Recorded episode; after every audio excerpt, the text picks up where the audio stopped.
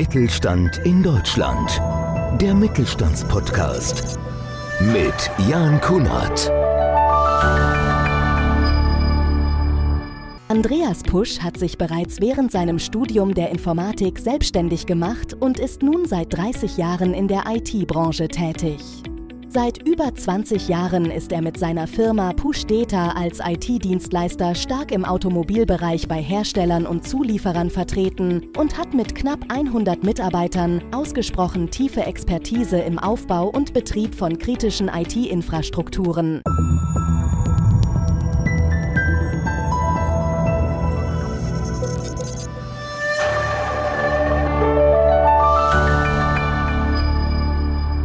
Willkommen zu unserem Podcast Mittelstand, der Podcast über ja, die Probleme, die Sorgen des Mittelstandes, über Lösungen und heute mit einem ganz, ganz spannenden Thema und einem großartigen Gast. Über Sicherheit in der IT spricht heute jeder und welche Herausforderungen das Thema IT-Sicherheit für Unternehmer mit sich bringt und vor allem welchen Stellenwert das Thema IT-Sicherheit für alle direkten und indirekten Automobilzulieferer hat, das wissen nur wenige. Andreas Pusch darf sich mit seinen 30 Jahren Erfahrung als IT-Unternehmer nicht nur zu den Urgesteinen der Branche zählen, sondern hat schon weit vor den öffentlichen Diskussionen sein seinen Fokus auf IT-Sicherheit gelegt. Andreas Busch ist heute mein Gast. Ich freue mich sehr, Andreas, dass wir über dieses spannende Thema sprechen. Und wenn ich jetzt höre, 30 Jahre zurück, ich glaube, da hat fast noch niemand über IT-Sicherheit gesprochen.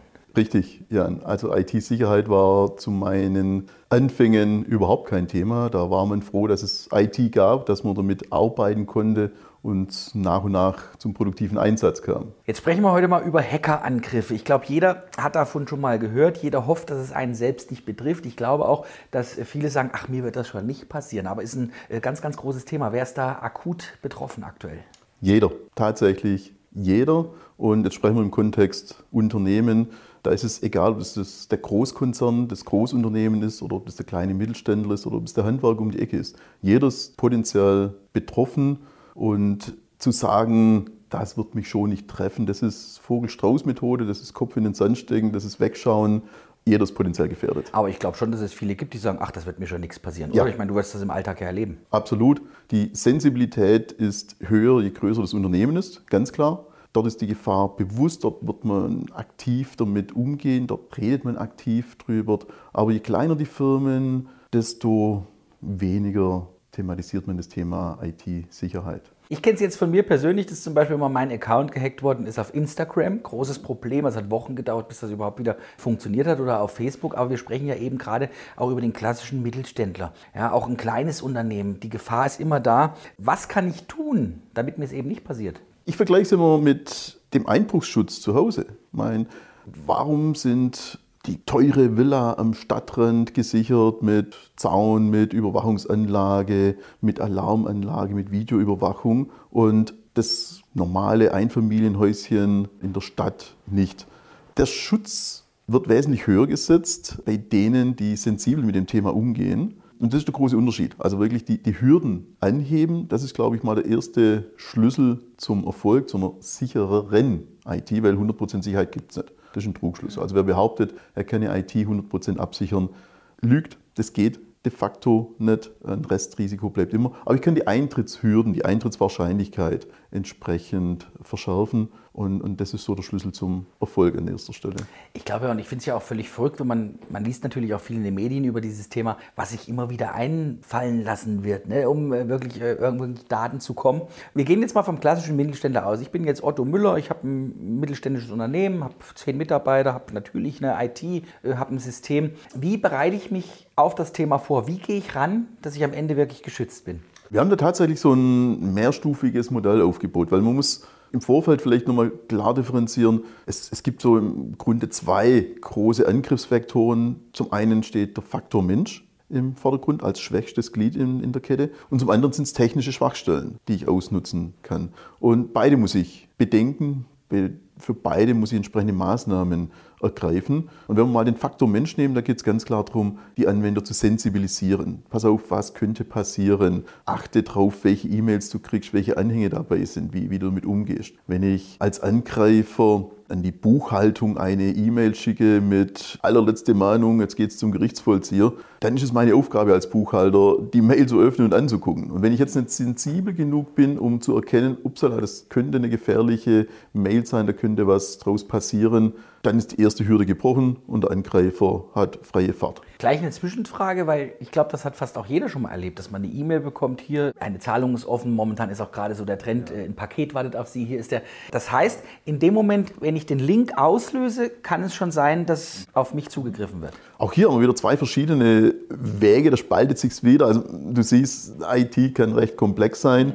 Es kann sein, dass in dem Moment Schadsoftware auf deinem Rechner installiert wird, irgendwas ausgeführt wird, irgendeine Verbindung nach außen aufgebaut wird und somit eine Tür nach innen geöffnet wird. Es kann aber auch sein, dass du irgendwo auf eine Seite geleitet wirst mit, oh, geben Sie hier Ihre Zugangsdaten nochmal ein und in dem Moment deine Identität, deine Accounts eine falsche Adresse landen. Und jetzt sind wir mal ehrlich, der Mensch ist bequem. Und wie oft, ich, ich frage jetzt bewusst nicht, wie viel verschiedene Konten du mit dem gleichen Passwort zum Beispiel hast. Ja, aber es ist ein ganz häufiges Faktum, dass dann der Mitarbeiter für den Account beim Lieferdienst, für den Account bei der Bank die gleichen Kennwörter verwendet wie für seinen normalen Netzwerkzugang.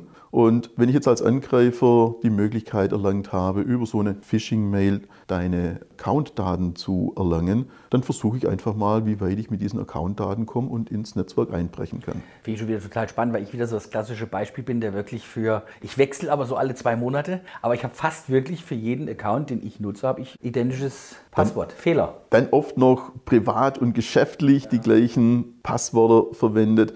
Und ja, das ist ein Problem. Ich ich sage jetzt bewusst nicht Fehler, aber es ist ein, tatsächlich ein Problem, das ist ein Angriffsvektor. Und das gehört zur Anwendersensibilisierung dazu. Wie gesagt, die erste Stufe, den Anwender zu sensibilisieren. Das gehört dazu, zu sagen, verwende verschiedene Passwörter für deine Zugänge. Gibt es ganz einfache Hilfsbrücken, wie man sowas machen kann. Trenn privat und geschäftlich und nutze ein komplexes Passwort, ändere die Passwörter regelmäßig und vor allem achte darauf, wenn von der Bank die Aufforderung kommt, meine PIN, meine Zugangsdaten einzugeben, ist es tatsächlich meine Bank, die sich da meldet? Im Normalfall nein lieber nochmal Telefonhörer in die Hand nehmen und fragen, ich habe da so eine Mail bekommen, ist die wirklich echt? Also das wirklich zu hinterfragen, zu plausibilisieren. Ich sehe es ja eigentlich schon, den, diesen Test mache ich immer. Ich klicke einfach auf die E-Mail-Adresse. Wenn man auf die E-Mail-Adresse oben klickt, ja, wenn jetzt Beispiel E-Mail kommt mit äh, irgendwelchen Aufforderungen, da sieht man schon, dass das irgendwie eine ganz verzerrte E-Mail ist. Und mittlerweile, glaube ich, sollte auch jeder wissen und merken, dass eine Bank zum Beispiel sich niemals über E-Mail im Normalfall meldet. Ne? Sollte. Ah, ich bin also gut Sollte. informiert in dem Thema. Du bist ja mit der äh, Push Data GmbH jetzt viele, viele Jahre unterwegs. Frage, wie kann ich verhindern, dass mich ein Hacker angreift? Aber viel spannender finde ich, wie reagiere ich, was mache ich, wenn ich jetzt merke, oh, hier geht irgendwas in die falsche Richtung. Wenn du diesen zweiten Schritt schon mal erlangt hast, ups, hier ist was passiert, hier geht was in die falsche Richtung, dann bist du schon extrem weit. Die allermeisten sehen das gar nicht. Die allermeisten sehen nur das Resultat. Ich bin gehackt, ich bin verschlüsselt. Was heißt gehackt? Ich bin verschlüsselt in dem Moment.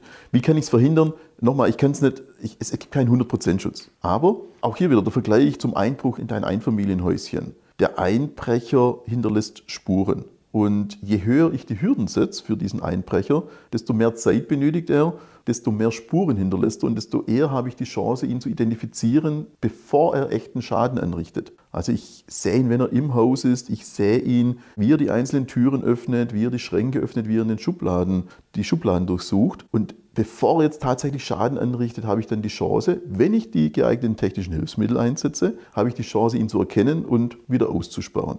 Das heißt, wie gesagt, nochmal, ich, ich kann nur die Hürde höher setzen, die ihm den Eintritt erleichtern. Und dann ist aber der nächste Schritt, permanent mit einem Ohr, mit den Augen im Netzwerk zu sein und zu beobachten, passiert hier irgendwas Abnormales und dann zu reagieren. Das ist das Wichtigste. Finde ich total spannend. Es gibt ja natürlich die unterschiedlichsten Bereiche, die unterschiedlichsten Branchen. Ist das vom Grund auf in jeder Branche ähnlich oder gibt es Branchen, wo du sagst, da geht man grundsätzlich an dieses Thema schon ganz anders ran? Von Gesetzesseite gibt es einzelne Branchen, die von Haus aus einen verschärften Schutzbedarf haben. Also wir sprechen immer mal wieder von Kritis, diese kritische Infrastrukturen, die sind von Gesetzesseite schon aufgefordert, hier schärfere Maßnahmen zu führen. Wir reden von Banken, vom Finanzwesen, die über die BaFin reguliert sind. Gesundheitswesen sollte eigentlich schon von Haus aus einen höheren Schutzbedarf im Eigeninteresse haben, ist aber nicht so. Also tatsächlich, es steht viel auf dem Papier. Tatsächlich ist es wirklich so, dass es Unternehmen gibt, die der Gefahr bewusst sind und die wirklich aktiv ihre Zukunft schützen, so muss man das sagen, und eigeninitiativ Maßnahmen ergreifen. Und es gibt Unternehmer, die stecken den Kopf in den Sand, die wollen von nichts wissen. Und da ist es egal, ob es der 10-Mann-Unternehmer ist oder ob das die 1000-Mann-Firma ist. Das spiegelt sich über die komplette Bandbreite wieder. Wenn man sich informiert über IT-Sicherheit, taucht häufiger auch der Name TISAX auf, eine Spezialdomäne. Auch da seid ihr natürlich ja. aktiv in diesem Bereich. Was hat es damit auf sich? Was ist das Besondere daran oder das Wichtige? Ja. TISAX ist ein, ist ein, spannendes Thema. TISAX betrifft die Automobilindustrie in erster Linie. TISAX ist ein, ja, ein Auditierungsstandard, über den Automobilhersteller ihre Zulieferkette absichern. So, und bei TISAX, da geht es ziemlich breit gefächert, da geht es um Sicherheit im Allgemeinen. Das heißt, der Automobilhersteller möchte sicherstellen, dass seine Daten, die in seiner Zulieferkette unterwegs sind, also zum Beispiel Entwicklungsdaten, Entwicklungszeichnungen, sicher vor fremdem Zugriff sind. Er möchte aber der, auf der zweiten Seite auch sicherstellen, dass seine Lieferkette sicher ist, also dass der mein Zulieferer in puncto Sicherheit einen Standard erfüllt, ein hohes Schutzniveau bietet, sodass meine Lieferkette nicht unterbrochen wird, was ja heute mindestens genauso kritisch ist wie Datenabfluss. Und die deutschen, die großen deutschen Automobilhersteller haben inzwischen TISAX in ihrer Lieferkette als verbindlich erklärt. Wir sind gerade noch in so einer Übergangsphase, wo die ersten Tier 1 Lieferanten verpflichtet sind, den TISAX-Nachweis zu bringen. Das ist sowas wie eine, wie eine Zertifizierungsnorm, wie eine ISO-Qualitätsnorm zum Beispiel, so ist vergleichbar. Und dieser TISAX-Standard wird von allen gängigen deutschen Automobilherstellern anerkannt. Also wer als Unternehmen TISAX auditiert ist, hat schon mal die Eintrittskarte als Zulieferer erhalten. Wer sie nicht hat, fällt in Zukunft tatsächlich aus der Lieferkette raus versicherungstechnisch eine Vorstellung. Für mich jetzt eine Frage, ich bin jetzt ein Unternehmer, jetzt ist mir es tatsächlich passiert, dass ich mich nicht ausreichend geschützt habe gegen die Problematik äh, Hackerangriff. Wie sieht es versicherungstechnisch aus für mich, für meine Kunden? Spannendes Thema. Jetzt haben wir ja diese Cyber-Security-Versicherungen sind ja zum Beispiel in aller Munde. Die Cyber-Security-Versicherung soll meinen eigenen Schaden abdecken, den ich habe, wenn ich jetzt zum Beispiel von einem Hacker angegriffen werde.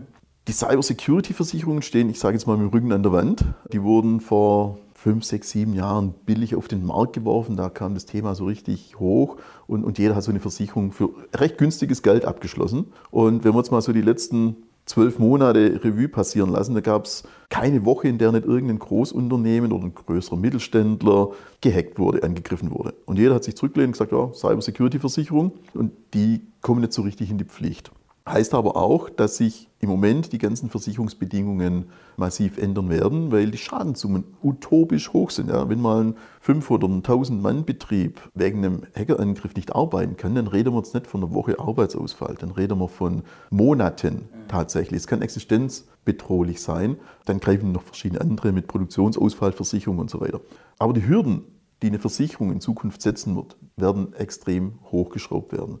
Und in dem Moment, in dem die Versicherung mir nachweisen kann, dass ich fahrlässig gehandelt habe, versuchen sie sich aus der Haftung zu schleichen. Und fahrlässig ist heute, wo das Thema IT-Sicherheit in aller Munde ist, kann das schon sein, wenn die mir nachweisen können, Moment mal, du hast deine, deine Systeme gar nicht auf den aktuellen Sicherheitsstand gebracht, diese Sicherheitspatches, Sicherheitsupdates nicht eingespielt, was einfach ja, eine Grundvoraussetzung ist. Merkt man schon, das ist ein sehr, sehr komplexes Thema, ein sehr, sehr wichtiges Thema. Jetzt seid ihr mit der Push oder du mit der Push Data GmbH schon länger am Markt. Was macht euch aus? Und wenn ich jetzt vielleicht Zuhörer bin oder Zuhörerin und denke, wow, in dem Bereich habe ich echt absoluten Nachholbedarf, wie gehe ich an das Thema jetzt ran? Sprechen, sprechen, sprechen tatsächlich ist es, du hast gerade gesagt, es ist ein sehr komplexes Thema und das kriege ich nur über ein intensives Gespräch mit den Verantwortlichen hin.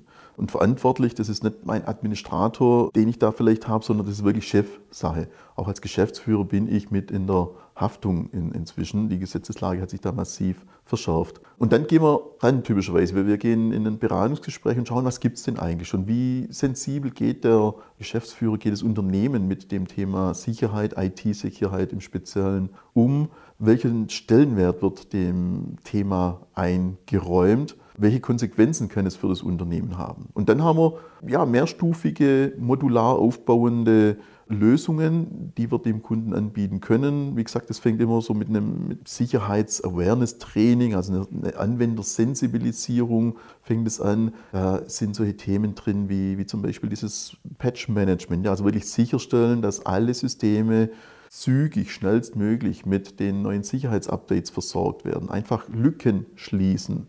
Dazu gehört aber auch das Lücken identifizieren. Das heißt, wie so ein Wachenschließdienst, der jeden Abend um ein Haus läuft und schaut, ob alle Türen und Fenster geschlossen sind, so schauen wir auf die IT und gucken, gibt es irgendwo aktuelle Lücken im System, die dann schnellstmöglich zu schließen sind. Es geht dann aber auch weiter mit solchen Themen wie Identitätsmanagement. Ganz, ganz, ganz wichtig und fast überall unterschätzt. Wenn, wenn ich als Angreifer einen Benutzeraccount finde, der sich vor einem Jahr das letzte Mal angemeldet hat, ja, weil er inzwischen aus dem Unternehmen ausgeschieden ist, aber niemand hat daran gedacht, diesen Benutzeraccount auch zu löschen. Mhm dann kapere ich mir diesen Account und kann mit diesem Account gemütlich durchs Unternehmen marschieren, kann mir alles anschauen und, und, und kann weiteren Schaden zufügen. Deswegen unbemerkt, ja. Und deswegen gehört zum Identitätsmanagement zum Beispiel, wenn ein Mitarbeiter aus dem Unternehmen ausscheidet, muss auch seine Identität im Unternehmen gelöscht werden. Der wichtigste Baustein ist tatsächlich aber das Reinhören ins Netzwerk, reinschauen, das aktive Monitoren des Netzwerks und reagieren. Und ganz am Ende kommt aber auch noch ein Baustein,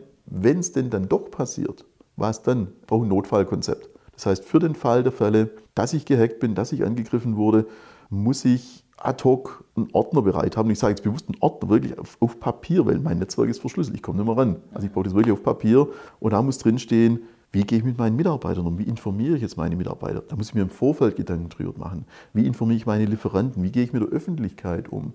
Habe ich eine Telefonliste? Wie erreiche ich die Mitarbeiter überhaupt? Welche Systeme sind kritisch? Welche muss ich als erstes wieder herstellen, damit ich schnellstmöglich wieder arbeitsfähig bin? Also so ein Notfallkonzept gehört am Ende des Tages immer dazu. Mitarbeiter sind für mich ein ganz, ganz spannendes Thema. Wenn ich jetzt Unternehmer bin, wenn ich Mitarbeiter habe, wie sensibilisiere ich sie auf das Thema, dass es eben wichtig ist? Sperre ich den Accounts Möglichkeiten ins Internet zu gehen? Wie geht man da am cleversten dran an so ein Thema direkt? Wenn ich jetzt ein kleiner Unternehmer bin, vielleicht mit vier, fünf Mitarbeitern.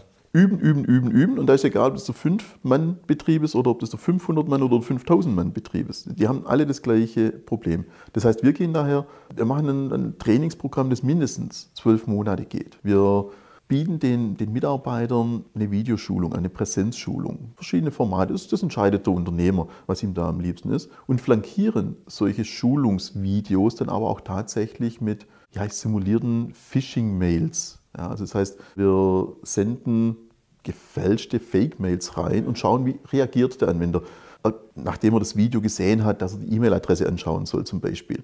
Macht es dann auch tatsächlich in der Praxis ja? und erhöhen so den Trainingsstand des Mitarbeiters und deswegen auch mindestens über zwölf Monate hinweg, damit es einen, einen, Trainingseffekt auch hat, damit es nicht eine Einmalaktion ist. Jetzt schaue ich mir die fünf Videos an und dann passt es wieder, der Chef wollte es unbedingt. Nee, permanent wieder ins Gedächtnis rufen, pass auf, IT-Sicherheit, hochwichtiges Thema für uns und den permanenten Eindruck vermittelnder. Die Gefahr lauert jeden Tag, jede Minute. Mhm. Persönliche Frage. Zum Einstieg habe ich ja schon gesagt, Mensch, vor 30 Jahren, da war das Thema IT noch lange nicht so komplex, wie es heute ist. Was war für dich der Impuls zu sagen, ich, Andreas Pusch, möchte meinen beruflichen Werdegang auf diesem Thema aufbauen? Mhm. Auf dem Thema IT oder Sicherheit? Ja, allgemein, auf die, in, in dem Bereich, wo du jetzt tätig ja, bist, ja, hast du gesagt, das, das Thema das genau Sicherheit genau. in, Vordergrund, in den Vordergrund rücken. Ich hatte das große Glück, muss ich jetzt sagen, dass ich vor über 20 Jahren in, in das ja, sogenannte Enterprise-Umfeld gerutscht bin. Also wirklich, dass ich ganz große Umgebungen betreuen durfte, aufbauen durfte. Also wenn ich von, von großen Umgebungen, dann sprechen wir von 10.000 plus X, also mehrere 10.000 bis 100.000 Anwenderumgebungen.